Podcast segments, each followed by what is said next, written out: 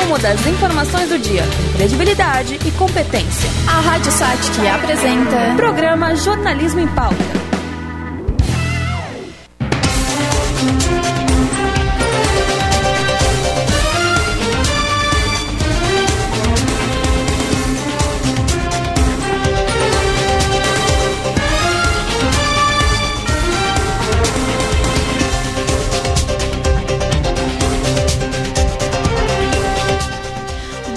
Noite, estamos começando agora mais um Jornalismo em Pauta. Aqui você vai saber o resumo do dia e o que foi notícia durante a semana.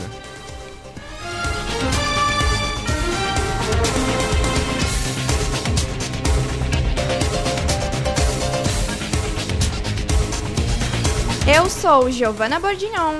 Eu sou o Mel Câmara. E eu sou o Patrick Stipe, e você nos acompanha pela Web Rádio Sat com trabalhos técnicos de Jean Vieira e supervisão da professora Karina Farias. Jornalismo em pauta, todas as quintas-feiras na Rádio Sat. O resumo das notícias do seu dia na Web Rádio Sat.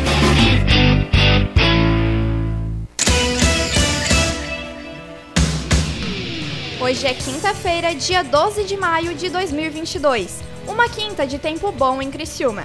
Agora são 9 horas e os nossos termômetros marcam 19 graus. A partir de agora, você confere os destaques com nossos repórteres. Dengue. Saiba como andam os casos no município e os principais métodos de prevenção da doença. Eco Festival. Evento reúne cantores e bandas para se apresentar de forma voluntária e encerrar a Semana do Meio Ambiente. Enem. Inscrições para o Exame Nacional do Ensino Médio começam nesta semana. Telesaúde.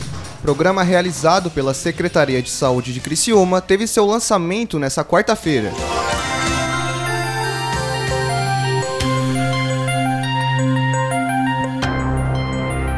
Agora vamos com previsão do tempo. Boa noite, Marcos Sônigo. Como fica o tempo para sexta-feira para noite. o fim de semana? Previsão do tempo indica sexta-feira com tempo bom no litoral sul de Santa Catarina, sol predominando, temperatura começando com 10 graus logo cedo, faz frio, e à tarde esquenta pouco, vai até 21 graus, com previsão de bom tempo, ventinho da praia, vento leste fraco. No sábado começa com 12 graus, ainda friozinho, vai até 23 graus à tarde, só que sábado, mais para final de tarde e noite, chove fraco na região. O domingo é um dia comprometido com muita nebulosidade, chove fraco domingo, e um domingo que a temperatura começa com 16 graus, vai no máximo a 22. E para a semana que vem, predominância de bom tempo aqui no litoral sul de Santa Catarina. Na praia, o mar é calmo na sexta-feira e no final de semana, e a água do mar está marcando 22 graus na boia oceânica da plataforma norte do balneário Rincão. Com informações do tempo, Epagre Márcio Sonego. As inscrições para o Enem já iniciaram. O prazo máximo para a inscrição é até o dia 21 deste mês. Para os estudantes interessados, a repórter Júlia Felipe Felício traz mais informações. E a inscrição para o Enem 2022 já está rolando, tanto para a versão impressa e digital do Exame Nacional de Ensino Médio. A inscrição é feita exclusivamente pela internet na página do participante do site do Enem, até o próximo dia 21, ou seja, ainda restam nove dias para fazer a inscrição. Pela primeira vez, a taxa de inscrição poderá ser paga por meio de Pix e cartão de crédito. A aplicação do Enem ocorre em dois dias. Neste ano, as provas estão marcadas para os dias 13 e 20 de novembro. O valor da taxa de inscrição para o Enem 2022 é de R$ 85. Reais e é o quarto ano consecutivo sem reajuste no valor. O período para efetuar o pagamento encerra no dia 27 de maio. Além do Pix, cartão de crédito, o pagamento da taxa também pode ser feito por meio de boleto bancário, que deve ser gerado na página do participante, e pago pelos não isentos em qualquer banco, casa lotérica, aplicativos bancários ou agência dos Correios. Vale ressaltar que a participação do exame só é garantida depois da confirmação do pagamento da taxa. O resultado das solicitações de isenção da taxa de inscrição para o Enem 2022 e da justificativa de ausência da edição anterior já estão disponíveis na página do participante. E é importante ficar atento, porque a aprovação dos pedidos de isenção não garante a inscrição do exame. Os interessados em realizar o Enem 2022, isentos ou não, deverão fazer a inscrição na página do participante. Para o site Notícias, repórter Júlia Felício. Falando agora de música e meio ambiente. No mês que vem, o Parque Altair Guide receberá o Eco Festival, organizado pela Diretoria de Meio Ambiente de Criciúma. Samuel Borges. O Eco Festival Criciúma está marcado para o dia 12 de junho, um domingo. O evento fará parte do encerramento da Semana do Meio Ambiente, com as apresentações musicais iniciando às 13 horas. O objetivo desse nosso festival é, é instigar de modo consciente e ativo, levando ao público atividades culturais itinerantes e reflexivas, aliando a arte à promoção de um estilo de vida sustentável. Para isso, nós convidamos então é, cantores, bandas, grupos musicais a se apresentarem e divulgarem o seu trabalho de forma totalmente voluntária no Parque Altair Guide. Você acabou de ouvir a diretora de Meio Ambiente de Criciúma, Anne Kesselin Fortunato. De acordo com ela, quem quiser assistir ao festival pode levar um quilo de alimento não perecível e agasalhos para doação. Os itens serão encaminhados para as famílias que integram a associação e a cooperativa de catadores de materiais recicláveis do município. A colaboração, lembra a Anne, não é obrigatória, mas muito bem-vinda. Para os artistas que querem se apresentar, a diretora do órgão dá mais instruções. Os interessados poderão encaminhar suas inscrições ou dúvidas através do e-mail educacal.meioambiente@criciúma.sc.gov.br. As inscrições ou as solicitações de informações poderão ser encaminhadas até o dia 18 de maio os cantores e bandas que queiram participar devem identificar o e-mail com o assunto Cadastro para Ecofestival Criciúma. O corpo do texto deve conter as seguintes informações: nome da banda ou do grupo, nome dos integrantes, estilo musical, instrumentos que serão utilizados, lista com repertório de no máximo 10 músicas, telefone e e-mail para contato. A diretoria recomenda ainda levar uma toalha de mesa, cadeira e sacola para recolher o próprio lixo. Para a Rádio Satic, Samuel Borges. Agora são 9 horas e 7 minutos. Desde o início do mês de abril, a Vigilância Epidemiológica de Criciúma, em parceria com o Centro de Controle de Zoonoses, vem realizando uma força-tarefa em combate à dengue. Para falarmos sobre as consequências dessa doença, trazemos a coordenadora da Vigilância Epidemiológica, Andréia Oliveira. Quantos focos de dengue foram identificados este ano no município? Boa noite, Andréia. Boa noite, boa noite a todos. Então, esse ano nós já identificamos até o dia de hoje 30 focos do mosquito. Quantos casos são suspeitos e confirmados da doença? Algum caso foi contraído aqui no município? É, nós já temos aí 52 casos notificados, é, sendo que desses nove casos já foram confirmados positivos e um deles é um caso autóctone, quer dizer, ele foi contraído aqui em Criciúma. Então, isso é algo que nos alerta bastante, né? Inclusive, é um aumento bem grande comparado com o ano passado, porque no ano passado nós tivemos apenas sete notificações no ano inteiro. E, esse, é, e até a data de hoje, no ano passado, até o dia 9, mais ou menos, né? Não tínhamos nenhuma notificação no ano passado, e esse ano nós já temos 52 sendo que no ano passado foram apenas sete no ano inteiro, com um caso positivo que acabou, que foi em dezembro e acabou vindo a óbito em janeiro desse ano. Com certeza um número bem alarmante, né, Andréia? E assim, como é, está sendo realizado o monitoramento do mosquito aqui na cidade? Nós temos aí mais de 600 armadilhas espalhadas por todo o município.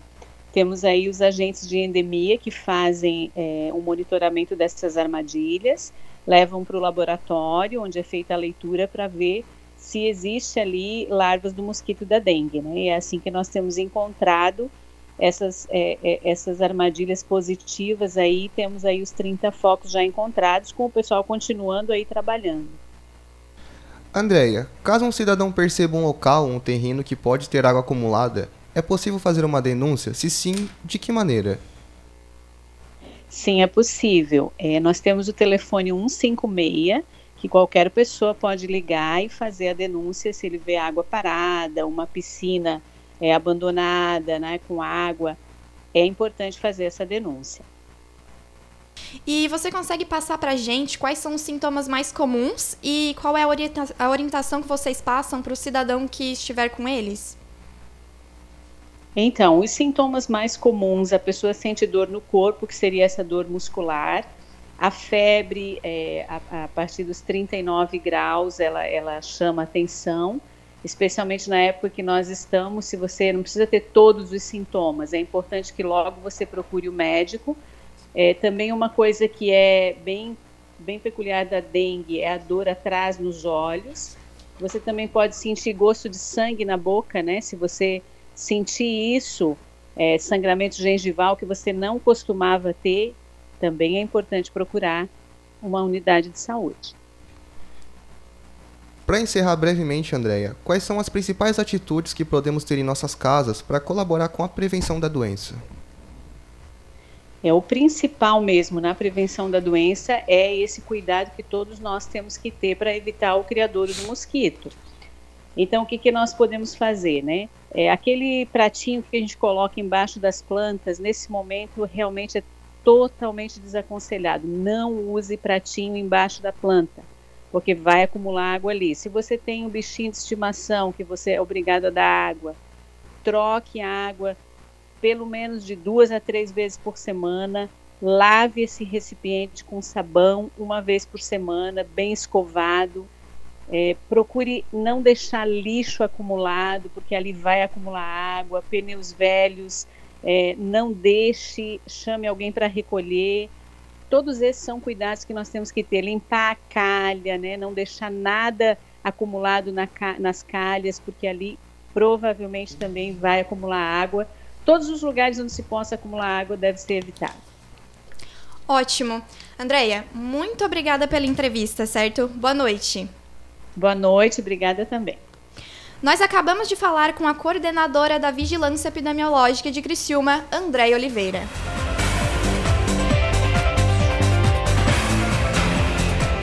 Nesta quarta-feira teve o lançamento do Telesaúde. O programa foi organizado pelo governo do município por meio da Secretaria de Saúde de Criciúma. Júlia Felício.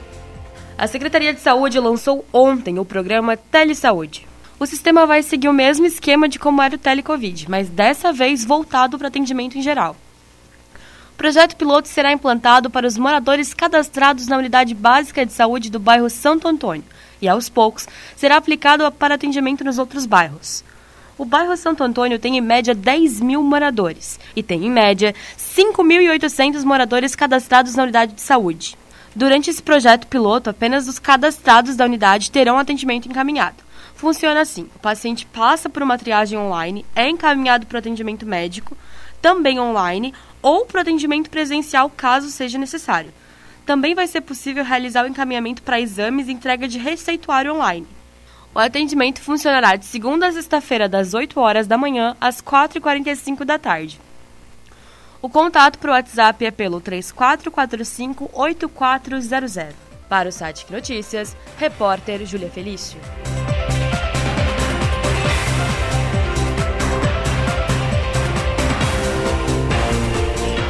Prazo para regularizar, emitir ou transferir o título de eleitor acabou no último dia 4, mas aqueles que não transferiram o título ainda têm uma opção: o voto em trânsito. A alternativa é para aqueles que não moram mais em domicílio eleitoral ou estão viajando dentro do território brasileiro. Samuel Borges. O prazo para habilitar o voto em trânsito vai de 12 de julho a 18 de agosto. O processo eleitoral é todo online, pela plataforma Título Net, do Tribunal Superior Eleitoral. Apesar de permitir o voto em trânsito, a Justiça Eleitoral requer que o título esteja regularizado, ou seja, que não haja pendências. Na solicitação, é necessário indicar a cidade escolhida pelo eleitor. Ela precisa ser uma capital estadual ou ter mais de 100 mil habitantes. Caso o eleitor esteja fora de seu estado, ele só poderá votar para o cargo de presidente. É importante lembrar que se você fizer a habilitação para votar em trânsito, não será possível votar na sua sessão de origem. Caso já saiba que estará fora nos dois turnos, é preciso fazer a solicitação para cada uma das datas, dia 2 de outubro e 30 de outubro. Para a Rádio Satic, Samuel Borges. Os prefeitos e autoridades da região se reuniram para debater o desassoreamento do Rio Sangão. A medida aliviaria as cheias provocadas por períodos de intensa chuva. Júlia Felício tem mais detalhes. Os prefeitos de Forquilinha, Criciúma e Maracajá estiveram reunidos ontem na Câmara de Forquilinha com os técnicos da Defesa Civil e representantes de associações de moradores do Sangão e Cidade Alta. Os gestores discutiram os estragos feitos pelas últimas enchentes com o transbordamento do rio. O objetivo do encontro é apresentar ao Ministério Público de Santa Catarina um estudo técnico e elaborado pelas defesas civis dos municípios. O estudo mostrará as condições ambientais e os riscos para as comunidades que vivem em torno do rio, para tentar viabilizar novas ações de desassoreamento do rio Sangão. Ainda não existem valores, pois esse é o primeiro passo que as cidades dão para resolver a questão das comunidades em torno do rio. No início do mês de maio, cerca de 50 famílias ficaram desabrigadas por conta das cheias no Rio Sangão. Um documento será elaborado pela Defesa Civil dos três municípios para buscar as licenças ambientais e viabilização nos órgãos responsáveis. Para o site Notícias, repórter Júlia Felício. Na última semana, as fortes chuvas castigaram a região sul. E quem mais sentiu os prejuízos foram os agricultores, para esclarecer a situação, na linha conosco temos o gerente regional da EPAGRE, Edson Borba. Tivemos danos significativos nas plantações do sul do estado? E quais plantações mais foram atingidas e por quê? Boa noite, Edson. Boa noite, Patrick. Boa noite, ouvintes da Rádio Satic. É, as perdas da, lá no setor da agricultura, nos municípios da AMESC e ANREC, é, chegam próximas à monta de 10 milhões de reais. É, mais especificamente, são em torno de 9,7 milhões de reais.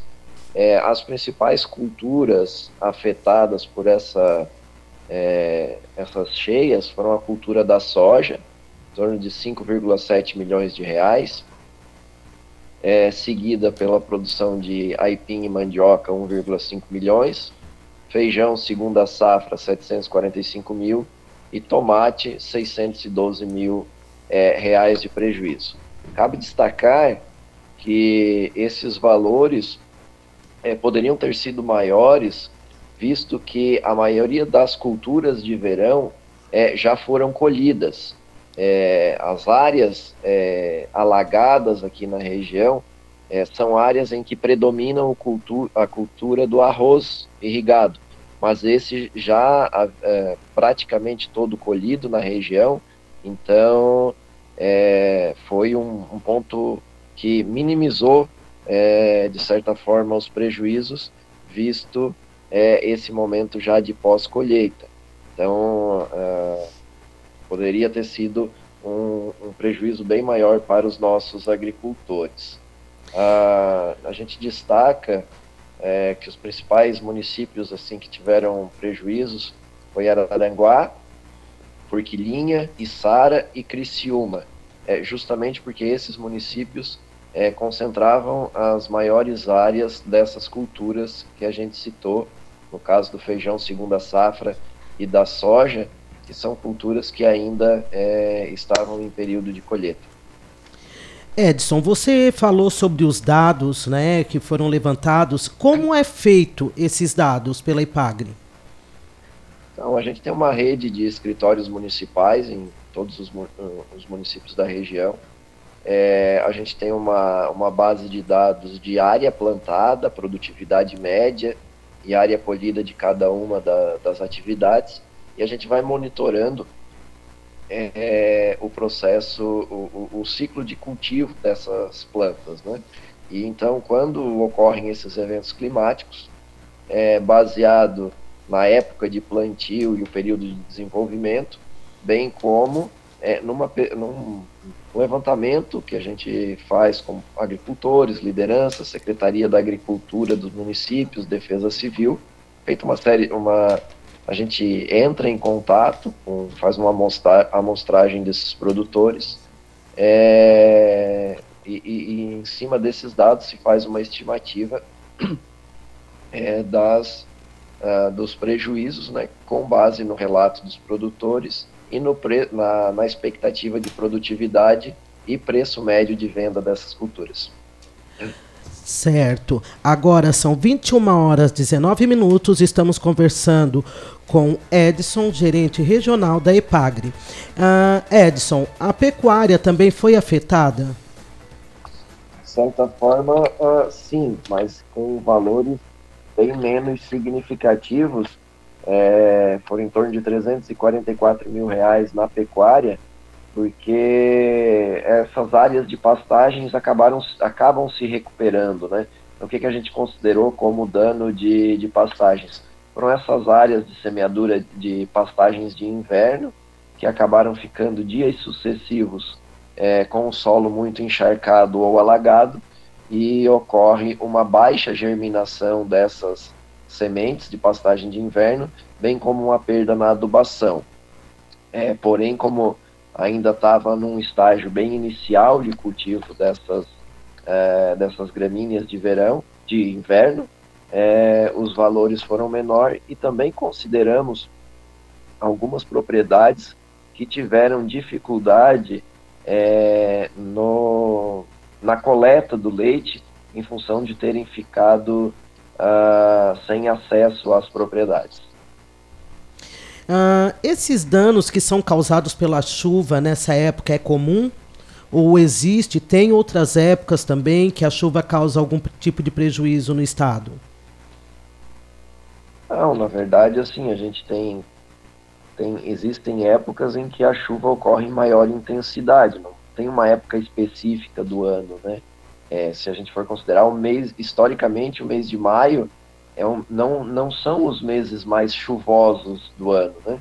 Um, meses de maior volume de chuva aqui na região é o mês de janeiro, fevereiro, março, são, são os meses de verão, né? Ah, aquelas chuvas torrenciais de final de tarde. Porém, é, o mês de maio agora, é, os volumes médios para maio giram em torno de 100 a 150 milímetros, mas a gente teve chuvas aí no intervalo de três dias é, de 300 a 400 milímetros na região. É, cabe destacar que essas, é, o volume de chuva na bacia do rio Araranguá, ele foi em média 100 milímetros a menos do que os volumes de chuva registrados na bacia do rio Tubarão. Por isso o, o, o, a gente acompanhou aí nos últimos dias né, os danos na, na região de Tubarão foram muito mais significativos do que aqui é, em Criciúma e Araranguá. Ah, agora, é, Patrick, cabe fazer um, um, um adendo aqui, que vai ser cada vez mais frequente, as previsões demonstram, né, e, e, o, e os relatos também, de eventos extremos. O que, que são eventos extremos em, quando a gente fala de eventos climáticos?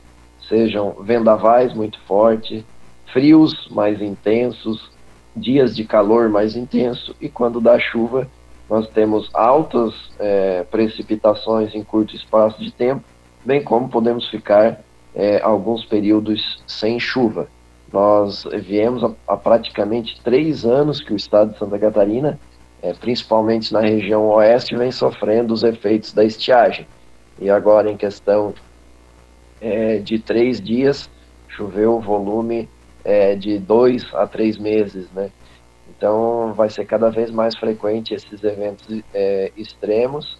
Então, em termos, é, uma coisa que a gente sempre tem recomendado os agricultores, né, é investir na prevenção, é, principalmente em sistemas de reservação e armazenamento de água, para aproveitar é, a parte da chuva nesses momentos em que chove mais e poder utilizar para irrigação é, em momentos de escassez. Edson, tem alguma forma de amenizar essas situações? Desculpa, eu não entendi a sua pergunta. Edson, em questão das famílias que foram prejudicadas, tem alguma forma de amenizar essas situações?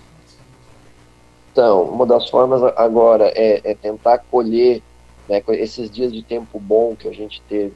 É, é, os agricultores estão procurando é, colher é, essas uh, pestes de produtividade que ainda dá para aproveitar. Em casos de lavouras que são seguradas, são contratado financiamento, é, acionar o seguro é, destas lavouras, é, mas de forma geral acaba que o agricultor é, acaba é, perdendo, né? Porque a agricultura é uma fábrica a céu aberto. A gente depende muito das condições do clima, do tempo, né?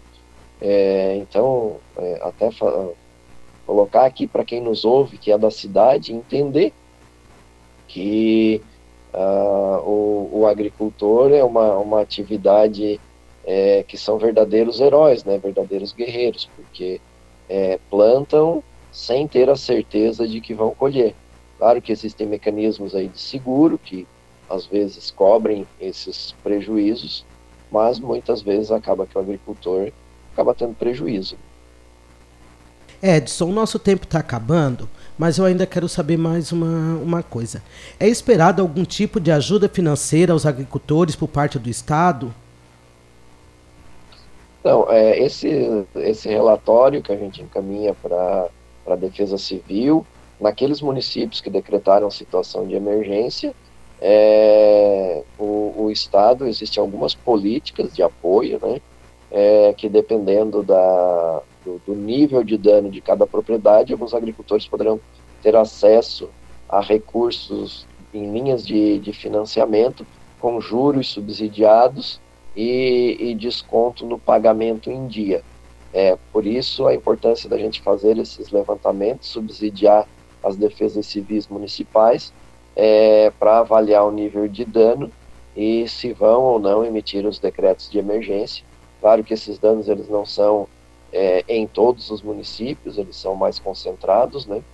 E, em cima da, desse decreto de situação de emergência pode haver uh, para esses agricultores mais prejudicados é, linhas de a gente tem na Secretaria da Agricultura o Reconstrói SC, que é uma linha de, de financiamento para casos é, de eventos climáticos extremos onde os produtores acabam tendo prejuízo. E como então, eles isso, podem. Desculpa, a, Edson. O agricultor, quando é reconhecido esse decreto de emergência para os municípios, a gente faz a divulgação e orienta para que esses agricultores procurem o escritório da EPAGRE, Secretaria Municipal de Agricultura, que serão orientados. Edson, muito obrigado pela entrevista. A gente que agradece, estamos à disposição. Acabamos de falar com o gerente regional da EPAGRE, Edson Borba. Muito obrigado para aqueles que nos acompanharam.